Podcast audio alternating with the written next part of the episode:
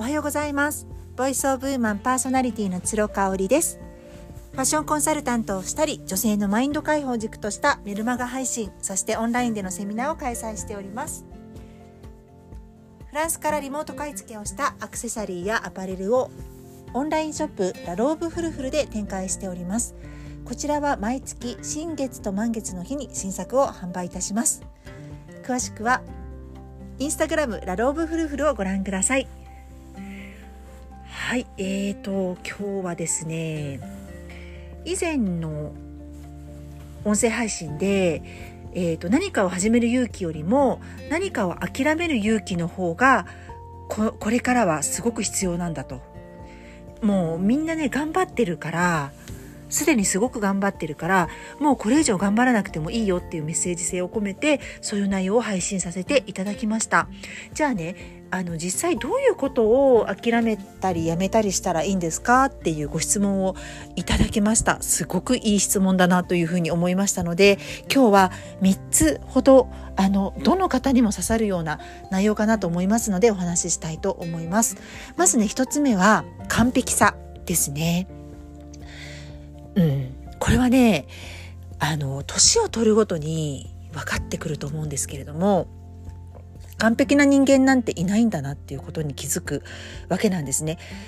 ということは自分も完璧じゃなくてもいいし隣の誰かが完璧でなくてもいい誰も彼も完璧でなくてもいいんだなって思うわけなんです。それと同時にね完璧ってつまんないなって思うんですよね。あのー、音声配信私 Voicy を毎日聞いてまして先日 Voicy フェスっていうねあの音の祭典っていう名目でいろんなパーソナリティさんが対談をするっていうイベントがありまして、えー、とその中ですごく面白かったのがワーママハルさんと白木夏子さんの対談でした。で、この中で白木夏子さんがワーママハルさんのね、淡々とした口調がすごく魅力的だと。なんか抑揚がないところがねすごく好きですっていう風に言われたんですよ。でこれってね一昔前だったら抑揚がない話し方ってすごく冷たいとか面白みがないって評されてたと思うんですね。ただやっぱ今の時代に必要なのってどんなこうシリアスなニュースであったりとかあの悲しいニュース嬉しいニュースであっても同じトーンで喋ることがすごく求められてるんじゃないかっていうお話を2人でされてたんです。でワーママハルさんの返しがねまた絶妙であの自分自身はねその抑揚とか自分の声の調子で、えー、となんかその場をごまかすような話題を提供してるわけじゃないらしいんですよね。もうとにかく内容が、えーと、未来英語といったらすごく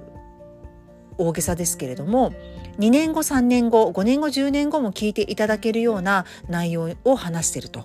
人間にとってすごく必要なことを話しているのであの自分の話し方は本当に飾りでしかないっていうねなんかその話し方教室に行ったりとかそのそういうテクニック的なところは全然考えてないっていうことをおっしゃってたんですよ。内容で記憶に残ってほしいっていうことをおっしゃられててあなるほどなっていうふうに思いました。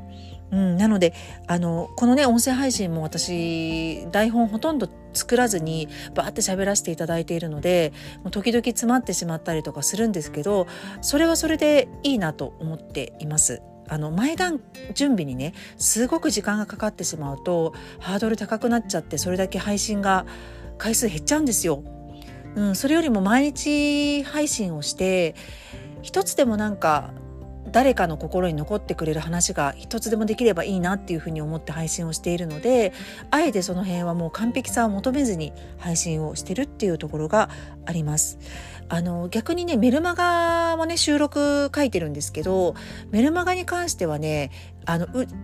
えーと、ちょっとしたトピックスがあるとそれでね広げられるんですよね。結構私その文章を書く方が得意かもしれないですね。まあ、話すのも好きだけどね文章を書くのは得意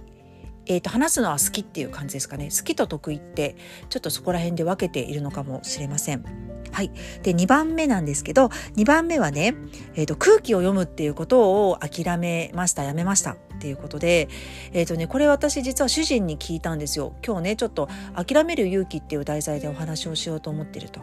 であなたが、まあ、うちの主人今51歳なんですけどあの今までたくさん生きてきて諦めたことやめた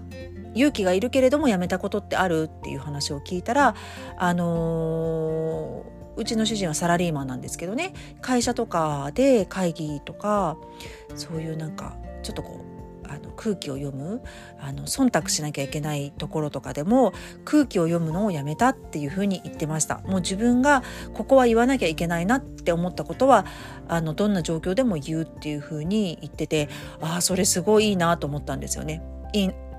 いいなと思ったし私もそうなったなって思いますね。昔は空気を読みすぎてうん、でも何か言わなきゃと思って言ったことが全然自分の本意からそれていたりってことがめちゃめちゃあったんですよ。それがね今なくなったなって思います。なんか一回こうあの空気を読むのを手放すと逆にこう空気を読む読まなければいけない世界で生きなくても良くなるんですよ。わかりますかね？あの手放しをするとその世界から決別ができる。っていう感じですねなのであの社交辞令でお付き合いをしていた人間関係と決別をして手放すっていうふうに決めるとそういう人たちから距離を自然と取ることができるっていうことですね。うん、自然に自然にそうなっていくっていうすごく不思議だなと思うんですけどあのそんな感じだから自分が心地よい環境が自然に頑張らなくても出来上がってるっていうところですね。なので私本当にね今あの空気を読むのを私もやめているのでストレスがないんですよ人間関係において一切ないんですね。無理をしないし空気を読まない人とだけ空気を読まなくても済むような人とだけ知り合って接しているっていうところがすっごく大きいかなっていうふうに思います。はい。それで3番目ですね。3番目をは全ての人から好かれようとすることをやめました。諦めました。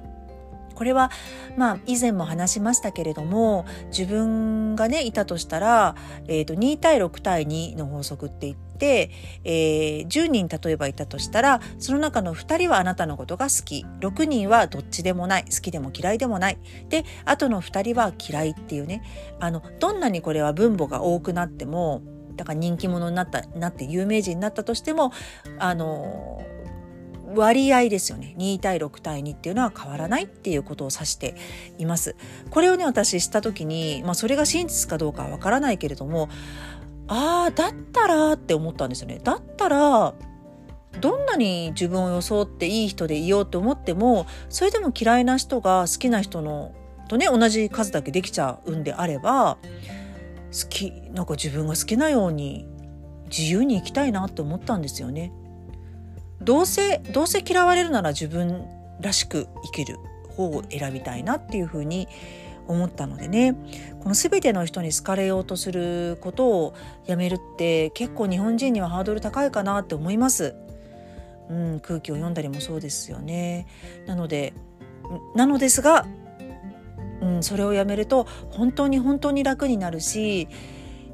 自分自身もすごくこう身軽に生きていけるようになるので本当におすすめだなっていうふうに思います。はいということで今日は「諦めてよかった?」うん、3選ということでお送りいたしました。今日も笑顔と感謝あふれる一日にしましょう。それではまた。